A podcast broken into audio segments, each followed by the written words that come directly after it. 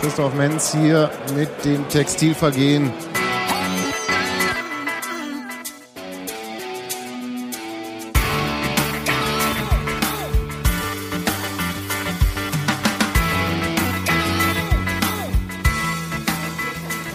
Lieber Sebastian, begrüße dich ganz herzlich zu einem Sonderpodcast. Insofern, als dass wir nicht zu Hause sitzen, nicht in der Küche sitzen und auch nur ganz wenig Zeit haben im Gegensatz zu sonst.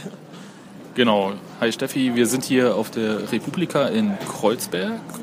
Schaffen es nicht wirklich einen vernünftigen Termin zu finden, wo wir alle bei uns in der Küche sitzen. Am Wochenende war ich noch auf einem Podcast-Workshop und habe viele neue Ideen, wie wir das Textilvergehen noch größer, besser, schöner machen. Ihr auch. Aber jetzt zuerst, du hast das Spiel gegen Aalen gesehen. 3-0 verloren. Wie war's denn? Beschissen. Ich wollte ganz was anderes sagen. Du hast mir die falsche Frage gestellt. Ich wollte sagen, seit Sebastian äh, auf diesem Podcast-Workshop war, hat sich ja die Tonqualität bei uns radikal verschlechtert. Du darfst dann nicht mehr hingehen. Ja, ich habe das Spiel gegen Aalen gesehen. Ähm, waren 3 zu 0 der unerfreulichen Art. Ist es eigentlich beim 3 zu 0 geblieben oder habe ich dann nur ausgeschaltet? Ich weiß es nicht mehr.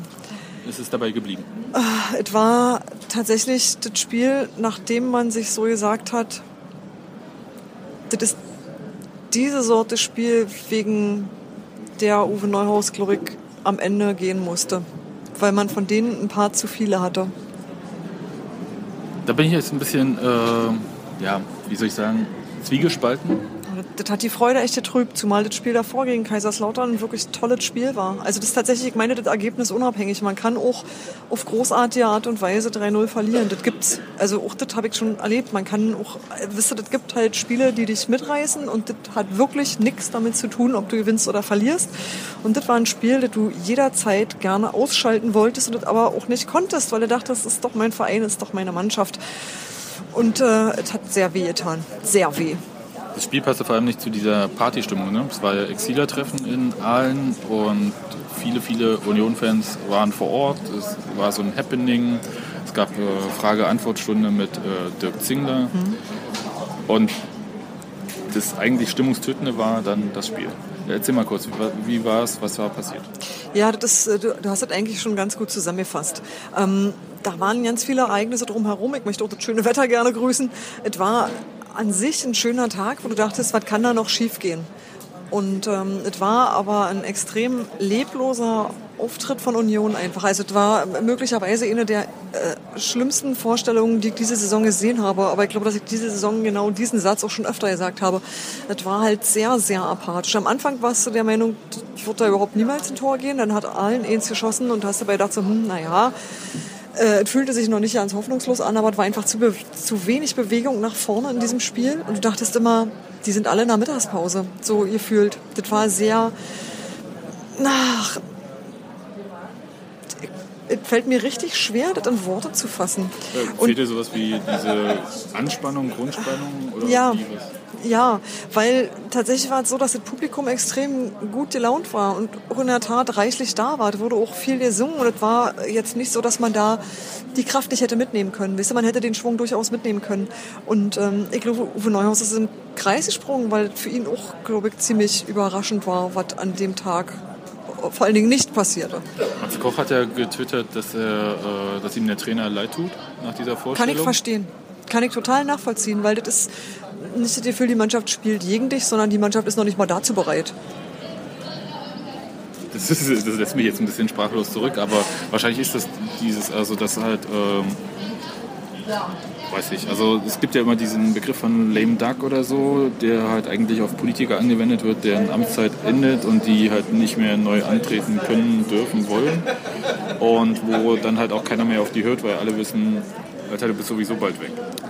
Das hat aber beim letzten Heimspiel auch nicht geschadet. Ich denke auch, dass es beim, also bei dem Spiel gegen Kaiserslautern, und ich denke auch, dass es am 11. Mai anders sein wird, weil einfach diese Zuhause dich antreibt. Also ich denke schon irgendwie diese Kraft einer komplett ausverkauften, ich glaube jedenfalls, es wird ausverkauft sein, oder? Ich hab, Ja, ist, ist- es, ja, war ich, äh, jetzt ohne, ohne Zahlenbasis, wie immer. Ähm, ich denke, sowas treibt dich an und ich glaube, dem kann sich auch die Mannschaft nicht entziehen. Aber es war in allen tatsächlich so eine schöne, gemächliche Feierabendstimmung. Und der Kommentator, mh, ich habe das Spiel auf Sky gesehen, meinte vorher so was, ähm, oh, sinngemäß, hier hat niemand mehr was zu gewinnen oder bei diesem Spiel geht es um nichts. Aber beide Mannschaften geben sich ja viel Mühe. Und das finde ich ist so der, die Schlafdroge unter den Kommentatoren sitzen. Und das war vielleicht doch Teil des Problems. Also gar nicht. Ich, ich nehme eigentlich niemals an, dass ein Fußballprofi keine Lust hat, Fußball zu spielen. So grundsätzlich. Und äh, auch wenn ich so eine bösen Sätze sage, das meine ich nicht ernsthaft so. Ist, also, ich möchte das niemandem absprechen. Aber da war halt so richtig derbe die Luft raus. Es war wirklich klar, es passiert nichts mehr und alle gucken wahrscheinlich auch so ein Stück weit nach auf die nächste Saison, auf die sind, naja, wer übernimmt da jetzt und äh, für wen machen wir das hier alles? Also du hast halt so ein bisschen das Ziel verloren und wenn du nicht mehr weißt, wofür du diesen ganzen Quatsch machst, glaube ich schon, dass es schwer fällt, eine gute Leistung abzurufen. Und ich denke halt, das ist beim nächsten Heimspiel wiederum anders, weil da weißt du, dass du das machst für die große Party bei dir zu Hause. Das ist schon nochmal anders, denke ich. Also Lösungsvorschlag Nummer eins, äh, demnächst äh, Unioner und Tour immer mit 20.000. Genau. Genau, das könnte helfen. nee, es war halt auch so für mich bezeichnend nach dem Spiel. Also Tusche ging so pflichtschuldig an den Zaun. Also so wie er das halt immer macht, so, hm, naja, wir wissen, dass es nicht doll war. Wir gehen aber hin, weil es sich dazu gehört. Und wir holen uns auch im Zweifel auch die Mecker ab. Und Fabian Schönheim saß komplett geknickt auf dem Rasen. Das hat mir, ich glaube, das ging allen so, dass sie das schlimm fanden. Also ich glaube, auch die Spieler wussten, dass das gerade ganz, ganz schlimm war. Okay, wollen wir es dabei belassen mit, äh, mit dem Spiel, weil eigentlich wir bemängeln ja, dass die Luft raus ist, aber die ist es ja nun wirklich und Die äh, ist an, so was von. an dieses Spiel in Aalen wird sich äh, niemand mehr erinnern, hoffentlich.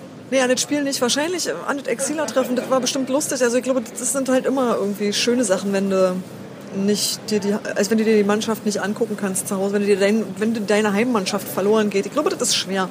Und ich glaube, diese Ex- Exiler-Treffen sind eine großartige Sache. Und alle, die von da kamen, hatten wahrscheinlich auch eine grundsätzlich gute Laune.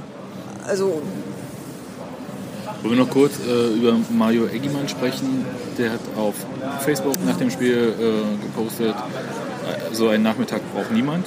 Ja, Mario Eggimann hat sich eigentlich total zurückhaltend geäußert und auch, ähm, war auch der Meinung, dass das keine dolle Sache war. Aber die Leute sind da so dermaßen reingegrätscht. Also auch, ich, ich habe nur die ersten paar Kommentare gelesen. Ich weiß nicht, wie sie das denn fortspannen. Aber es war schon so, dass die Mannschaft nicht nur kritisiert, sondern beschimpft wurde. Also ich em- empfand das als total unangemessen. Den Ton, also den Ton einfach. Ich irgendwie dachte so, man, da stellt sich jetzt ein Spieler hin und übt doch durchaus Selbstkritik. Dann kannst du das ja anerkennen und kannst auch irgendwie sagen, ach, du kannst verschiedene Zumal Dinge er nicht sagen. gespielt hat. Zumal er nicht gespielt hat. Du kannst verschiedene Sachen sagen und du kannst irgendwie auch Manöverkritik üben. Natürlich kritisieren darfst du immer, aber so verbal aufs Maul finde ich eher daneben. Sehe ich auch keinen Anlass. Also, ach, das ist doch nichts, was das entschuldigt. Okay, wir müssen jetzt einfach warten, was denn jetzt ähm, passiert. Wie alle. Wie alle, auch die Spieler, die ja wahrscheinlich auch danach gieren zu wissen, wer der neue Trainer wird, Klar. damit man auch weiß, woran man ist.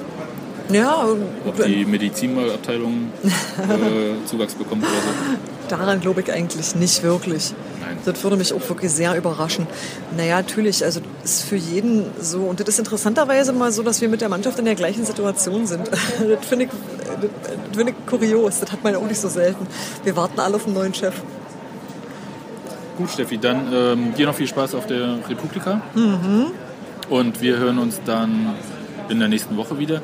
Ach ja, es gab noch die in den Kommentaren zur letzten Folge ähm, das Gerücht, es gäbe die Möglichkeit, uns äh, Getränke auszugeben vor dem letzten Heimspiel an der Union-Tanke. Möchtest du dazu etwas sagen?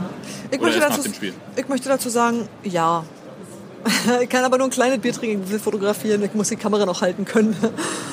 Wollen wir irgendeine Zeit ausmachen, wann wir da sein werden? Weil ähm, 15.30 Uhr das Spiel anfangen, sagen wir 14 Uhr Jo. in der Union-Tanke.